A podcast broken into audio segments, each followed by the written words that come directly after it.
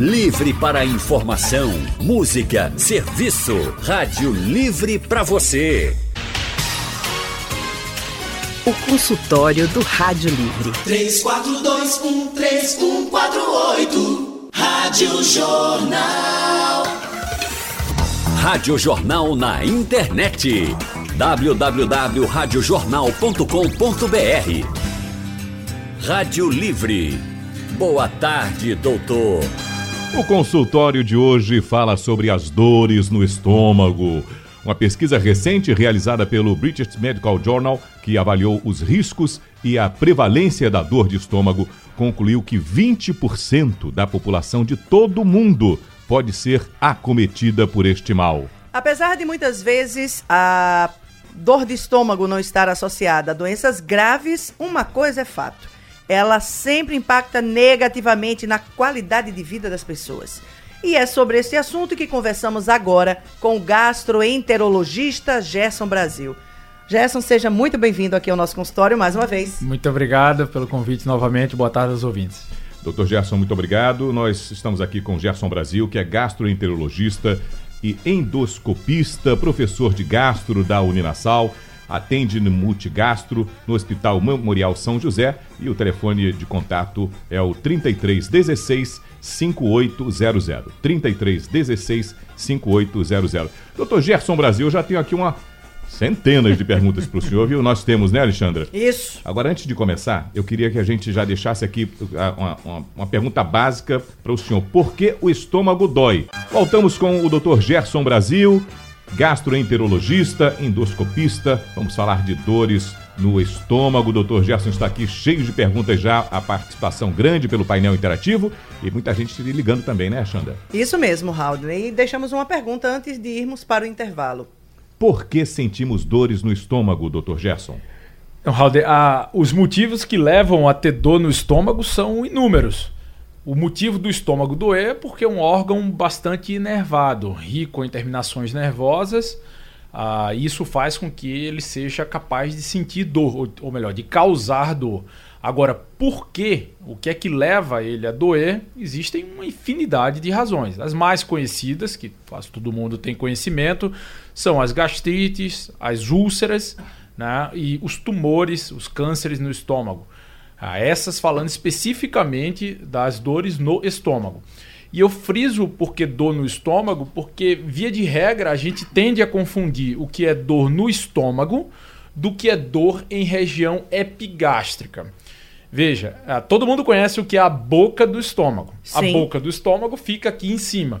E qual no meio dor... das duas costelas. Exatamente. E qualquer dor que acomete essa região, é quase que intuitivo a gente pensar que é uma dor oriunda do estômago.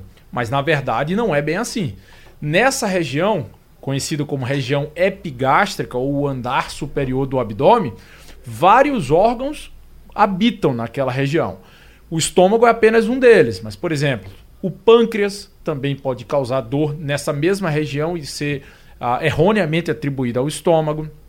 O intestino, o duodeno, pode causar dor nessa região. O fígado pode causar dor nessa região. O baço pode causar dor nessa região. Existe uma série de órgãos que estão nessa mesma localidade. A vesícula biliar pode causar dor e que não são do estômago. Então, é bom a gente separar o que é dor propriamente dita do estômago do que é dor na região superior do abdômen ou região epigástrica, cujo estômago está inserido também nessa região. O que, que leva à geração desses problemas que o senhor citou? Gastrite, úlcera, enfim, até o câncer. Normalmente, os motivos são sempre motivos é, externos, ou seja, a alimentação que é, é equivocada, às vezes o uso durante muito tempo de medicamentos, ou podem ocorrer também é, motivo, por exemplo, emocional situações emocionais da pessoa, às vezes muita raiva, estresse contínuo. Isso também poderia desencadear os problemas estomacais? Não tenha dúvida, Xandra, não tenha dúvida. É, aliás, eu arrisco dizer que essa causa é uma das principais. Inclusive, esse trabalho que o, o Haldane citou no começo da, do consultório, quando ele fala de 20% de prevalência de dor epigástrica, que é a dor no estômago, a maior parte, a maior parcela desses pacientes possuem dispepsia funcional, que é justamente essa doença que você está falando, que, so, é, que sofre efeito do emocional, do estresse, do corre-corre do dia a dia. Então, as causas bem estabelecidas para dor, o Helicobacter pylori ou H. pylori, que causa a gastrite, a úlcera. Essa bactéria é a principal responsável por causar gastrite e úlcera, então é sem dúvida uma causa de dor. Os medicamentos, notadamente os anti-inflamatórios, também podem causar dor no estômago, porque causam feridas, erosões, úlceras no estômago. E as causas ah, ditas emocionais ou gastrite emocional, mas que tecnicamente o nome correto é a dispepsia funcional e que está atrelada a isso, a estresse, a corre-corre, a fator emocional, familiar, profissional. E aí, nesse caso, não adianta só tomar remédio, né? Absolutamente. Pra dor, você vai ter que curar também essa outra parte. É, não, não dá para falar em tratamento dessas situações somente com medicamento, né? Mudança de hábito de vida, de estilo de vida, tratamento psicológico quando tem algo afligindo, aliado à mudança alimentar, são mandatórios todos esses fatores. Caso contrário, o paciente não melhora e pior do que isso, fica a refém de um medicamento permanentemente para o resto da vida. O doutor Gerson, quando o senhor fala das da, as, as várias possibilidades de um incômodo causado no, na altura que popularmente a gente, sem saber, vai dizer, estou com alguma coisa na barriga, no estômago, deve ser, deve ser o estômago, mas o senhor falou de uma série de possibilidades. Para descobrir corretamente, tem que procurar um profissional, não é? Ah, não tenha dúvida, não tenha dúvida. É, o médico, ah, diante da história clínica, conversando com o paciente, ele consegue sim diferenciar, ou pelo menos ter um, um, um norte, um, uma pista a seguir, para saber se aquela dor que está na região superior, região epigástrica, popularmente conhecida como boca do estômago, é do estômago ou é da vesícula por exemplo, é do fígado, ou é do pâncreas. Isso vai levar em consideração uma série de características, a forma que a dor surge, a intensidade, a duração, se corre para algum lugar da barriga, se fica só nessa região. Então o médico consegue sim, na história clínica, na anamnese, na conversa com o paciente, e diferenciando uma coisa da outra. Tem. É, você citou a questão do H. pylori, né? Falou essa palavrinha, o povo já fica nervoso. O Alessandro, aqui de Recife, ele está perguntando se o, a presença do H. pylori no estômago significa que é um sinal de câncer. Não, é, não é sinônimo de câncer, mas é inegável que o Helicobacter pylori é um fator considerado como cancerígeno. A Organização Mundial da Saúde considera o H. pylori como um carcinógeno do tipo 1. O que é, que é isso, para a gente traduzir para os ouvintes? Todo mundo conhece a relação entre câncer de pulmão e o cigarro, o tabagismo. Isso. Essa relação, o tabaco é uma, um carcinógeno do tipo 1. Não há dúvida da relação entre fumar e desenvolver câncer de pulmão. O mesmo funciona para o Helicobacter pylori. Ele é considerado um carcinógeno tipo 1, a relação entre ele e o surgimento de câncer de estômago é inegável, porém, nessa relação, outros fatores influenciam. Não é única e exclusivamente a presença da bactéria. Então, aqui no Brasil, diferentemente de outras regiões, o Helicobacter pylori ele não causa tanto câncer de estômago como no Japão, nos hum. países do Oriente. Por quê? Porque lá eles têm, geneticamente falando, uma predisposição maior a desenvolver câncer de estômago. Isso, quando se junta à presença do Helicobacter pylori, dá esse desfecho de elevada incidência de câncer de estômago, o que não acontece na nossa região. Portanto, a infecção por Helicobacter pylori no nosso meio não é sinônimo de, infec... de, de câncer de estômago e nem deve gerar pânico na população nesse sentido. Doutor Gerson, vou fazer isso aqui de bate-pronto. Três perguntinhas que o Aldo Brandini mandou pra gente aqui. Ele é de Petrópolis, no Rio de Janeiro, está acompanhando a nossa Rádio Jornal. Ele diz: Olha, certa vez estive num médico com dor de ouvido e o médico disse: pode ser coisa por conta de um refluxo. O refluxo pode causar, inclusive, atingir a parte superior a nível de dadão. No... Isso, pode sim. O refluxo pode causar manifestações otorrinolaringológicas, ah, como pigarro, aquela a rinite, a, a otite, isso tudo pode ser secundário refluxo. Aí ele perguntou sobre a relação do, da gastrite com o estresse, o senhor respondeu ainda há pouco, e se suco de limão ou leite evita azia. Leite eu acho que não. Veja, leite eu acho que não. É, isso é, isso é, é, meio mítico, né? Sobre os tipos de alimentos que causam ou que podem gerar. Eu diria que o suco de limão pode ser consumido sem problema, assim como o leite. Nenhum dos dois serve como tratamento uhum. específico para gastrite, mas desde que usado de maneira ah, tranquila, sem excessos, não vai gerar problema. De volta com o Dr. Gerson Brasil, gastroenterologista. Estamos falando de dores no estômago, o que causa, quais são os problemas mais comuns e a forma de tratar. O Dr. Gerson está aqui atendendo a gente já as dúvidas que chegam pelo painel interativo. Você pode ligar também a partir de agora para participar com a gente. Você pode mandar o seu recado no nosso Rádio Livre. Doutor, quais são as causas mais comuns das pessoas chegarem no consultório? E o que o senhor identifica, olha, entre esses 20% da população mundial, que mais que tem problemas, a, a pesquisa revela, o que é mais comum levar as pessoas ao consultório é o quê? É a dispepsia funcional. Essa é a causa mais frequente de dor na região epigástrica que faz, que motiva com que o paciente procure o gastroenterologista. E a dispepsia funcional, como eu falei anteriormente, traduzindo, é conhecida como a gastrite nervosa. Hum né? É aquela doença que tem um, um, pano de fundo de transtornos psicossomáticos, emocionais, de estresse, das doenças relacionadas ao nosso cotidiano. Então, essa é a causa mais comum, sem sombra de dúvida. Se essa gastrite não for tratada adequadamente, é, doutor Gerson, ela pode evoluir, né? Para uma úlcera? Sim, é uma possibilidade. Isso vai depender da causa específica da gastrite, da intensidade dela. Então, se não for tratada, ela pode, com o passar do tempo, evoluir sim para uma úlcera.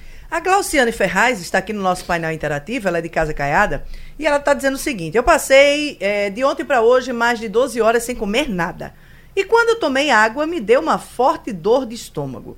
O que poderia ter sido isso? O jejum prolongado, sem dúvida, foi a causa da, do desconforto que ela teve. A água foi a mera coincidência. A água não é capaz de causar dano ao estômago. Mas o jejum prolongado, 12 horas sem se alimentar, sim. Então, Glauciane, não faça mais isso. Olha, Isabel de Prazeres manda um recado, doutor. Ela pede a informação.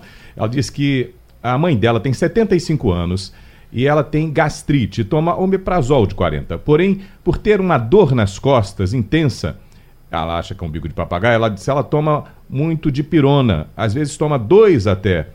Isso é, pode causar problemas no estômago dela? É, o uso de alguns medicamentos pode sim ocasionar dor no estômago. A dipirona e o paracetamol, que são os mais comumente conhecidos, nem tanto. Porém, os anti-inflamatórios, e aí eu faço um alerta desde já, podem sim causar dor, causar úlcera e complicações, não só no estômago, como em outras regiões do organismo. Opa. Nos rins, no fígado e por aí vai. Portanto, tem que ter cuidado com o que está tomando não usar, não abusar uh, dos medicamentos, sobretudo se for sem, sem orientação médica. O Wilson Duarte do Barro, ele diz o seguinte: a minha vesícula foi extraída e eu sinto muito queimor no estômago, até porque eu sou muito ansioso. Faço exames e não acusa nada, mas os queimores me perseguem. É, provavelmente ele está dentro dessa, dessa porção da população que tem dispepsia funcional. Se ele já retirou a vesícula, que era uma causa de sintoma, faz exames, estou deduzindo que é endoscopia, a endoscopia vem normal, uhum. é muito provável que a doença dele seja dispepsia funcional. Nós temos aqui uma outra pergunta, que é do Wagner Bittencourt, ele está no Porto Digital, ele diz o seguinte, eu tenho 27 anos e problemas gástricos desde os 12, gastrite e esofagite de refluxo. Já fiz uso de omeprazol, ziprol, enfim, todos os medicamentos, inclusive dos mais fortes. Entretanto, é um problema que aparentemente terei que conviver por toda a minha vida. Entendo que mudanças na alimentação são necessárias, mas gostaria de saber se existe algum tipo de procedimento cirúrgico para resolver o problema. É, sim, existe. A, a, especificamente a doença do refluxo é o problema dele, que acompanha desde os 12 anos. Tem que saber qual que é a causa da doença do refluxo, se ele possui, por exemplo, uma hérnia de hiato muito grande, e isso seria passível tratamento cirúrgico para corrigir. Né? Alguns pacientes possuem um esfíncter esofagiano muito doente, é, muito hipotônico e também podem ser candidatos a alguns procedimentos cirúrgicos. Então isso precisa ser individualizado caso a caso. O que eu posso dizer como regra geral é que o tratamento da doença do refluxo não é cirúrgico, na maioria dos casos. É um tratamento que envolve é, o uso de medicamentos que ele já toma e modificações de fatores desencadeantes, como obesidade, hábitos alimentares ruins, é, tabagismo, tudo isso deve ser retirado. Ah, e nos poucos casos, dependendo da, do que é encontrado, pode ser cirúrgico. Ok. Vamos a um intervalo, Xandinha? Vamos lá. Vou responder aqui ao querido Anselmo, que sempre participa com a gente. Anselmo colocou assim: o consultório já abriu com comercial. Anselmo, rádio sem comercial, fecha, Anselmo. a gente tem que dar, dar a vez do, do patrocinador. Já pensou uma rádio sem comercial? Não se paga, não, homem. tem comercial sim, e que bom que eles estão presentes com a gente, fazendo que você tenha, nesse instante, um consultório de graça no seu radinho, com um doutor, um baita profissional aqui, nesse instante, nos atendendo. Ele não veio porque foi pago, ele foi convidado. De volta com o nosso consultório, hoje falando sobre as dores no estômago com o gastroenterologista Gerson Brasil. Gerson, é, Jane de Garanhuns manda a seguinte pergunta. Gostaria de saber com o doutor se tem algo a ver gastrite ou azia com alimentos. Pois quando como algo quente, algo apimentado ou com gás, chocolate, ela sente, segundo ela, um queimor de morrer. Tem tudo a ver. Alimentação e sintoma do estômago, sobretudo queimação, estão intrinsecamente relacionados. Condimentos, frituras, oleosidades, eh, temperos muito fortes, temperatura, bebidas de temperatura quente, tudo pode causar esse tipo de sintoma. Muito bem. Pelo telefone, Marina Santos, de Boa Viagem. Olá, Marina. Olá, boa tarde para todos, boa tarde. É, eu tenho um amigo que está com H. pylori. Esse H. pylori surgiu de quê? Eu acredito porque ele come muito rápido. Eu também tenho esse costume de comer rápido. Então ele agora está com H. pylori, está fazendo umas dietas, mas ele continua comendo muito rápido. Eu já falei para ele, é, as pessoas têm que mastigar os alimentos, né, que são ingeridos, que a comida tem que ter, ser pastosa, não é mesmo? Inclusive, eu acho que a comida que não seja pastosa, ela pode causar até outras doenças é, é, na, na saída. Então, ele, ele não sente dor, mas é, é, ele sente assim, um, tipo, azia, qualquer coisa assim parecida, mas pelo jeito é, é, tem cura da pylori, porque ele está comendo rápido demais, não adianta. A gente fala, fala, mas ele gera as comidas muito rápido. Entendi, Marina. É, o- a- tem cura o H. pylori? Tem sim, Marina. O tratamento à base de antibióticos se resolve. Agora, a- lembrar que a digestão começa na boca. Se a gente não mastigar bem os alimentos, os alimentos processados de maneira inadequada terminam sendo processados no estômago e no intestino, o que faz com que ah, essa sobrecarga no estômago e no intestino gere sintomas como empachamento, distensão abdominal, queimação. Então, o Helicobacter não é a causa desse problema, é a- o erro da alimentação dele. Então, mastigar bem o alimento. Vamos para o Torreão, o Agamenon está lá. Agamenon, boa tarde. Boa tarde a todos vocês aí. Faça a sua pergunta, meu amigo. Doutor, me ajuda aí. Eu tô com um problema aqui.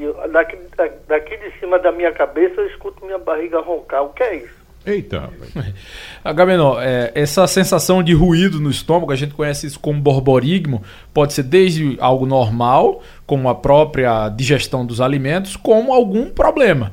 Via de regra, esses problemas podem estar associados a parasitoses intestinais, vermes, né? Então eu sugiro que você faça uma investigação, um parasitológico de fezes, para saber ah, se o que você está sentindo é decorrente ou não do, dessa, do- dos vermes. Gerson, a Isabel de Prazeres diz o seguinte: minha mãe tem 76 anos e toma omeprazol há mais ou menos 15 anos. Ela pergunta se esse período é prejudicial. É, depende. Depende do que motiva ela a tomar o omeprazol ou qualquer outro zol desse da vida. Se é realmente necessário, ela tem uma condição que exige o uso contínuo e prolongado, ela precisa tomar uma droga segura. Porém, se não é essa indicação e ela está fazendo por conta própria, pode trazer malefício sim para ela. É, o pergunta também do Márcio, que está respondida já, Márcio, uso constante do omeprazol. E o Léo de Recife diz, sou eh, variando trigo, sempre faço meus exames, às vezes preciso do pão, estou para não estômago, está Tá meio complicado aí esse texto do Léo. omeprazol causando impotência e severidade. Ah, se o uso do omeprazol pode causar impotência, doutor? Pergunta o Léo. Não, não há relação de uso de inibidor de bomba de próton, que são os omeprazóis da vida, e impotência sexual. Ok. Sérgio Moraes de Olinda. Tenho gastrite e tomo cloridado, deve ser cloridado, Coli- Cloridrato. cloridato Drato. Isso. de ranitidina de 150 ml. Tem algum problema no futuro? Não, não tem problema. É uma- um medicamento que também pode ser utilizado à semelhança do omeprazol. Tem que ter uma potência ah, menor, né, outra classe de medicamento. Muito bem. Poxa, como foi bom esse nosso consultório de hoje, Alexandre. Obrigado, doutor Gerson. Nós tivemos a oportunidade hoje de conversar aqui com o Dr. Gerson Brasil, gastroenterologista, endoscopista, professor de gastro da Uninasal. Ele atende na Multigastro do Hospital Memorial São José. O telefone para contato é o 3316 5800. 3316 5800. Doutor Gerson, mais uma vez, parabéns. Muita gente atendida aqui, hein? Obrigado, Raul. Obrigado pelo convite novamente. Deixando um abraço. Muito obrigada, Até a Gerson. próxima. Um abraço para os ouvintes. Sugestão ou comentário sobre o programa que você acaba de ouvir, envie para o e-mail ouvinte@radiojornal.com.br ou para o endereço Rua do Lima 250, Santo Amaro, Recife, Pernambuco.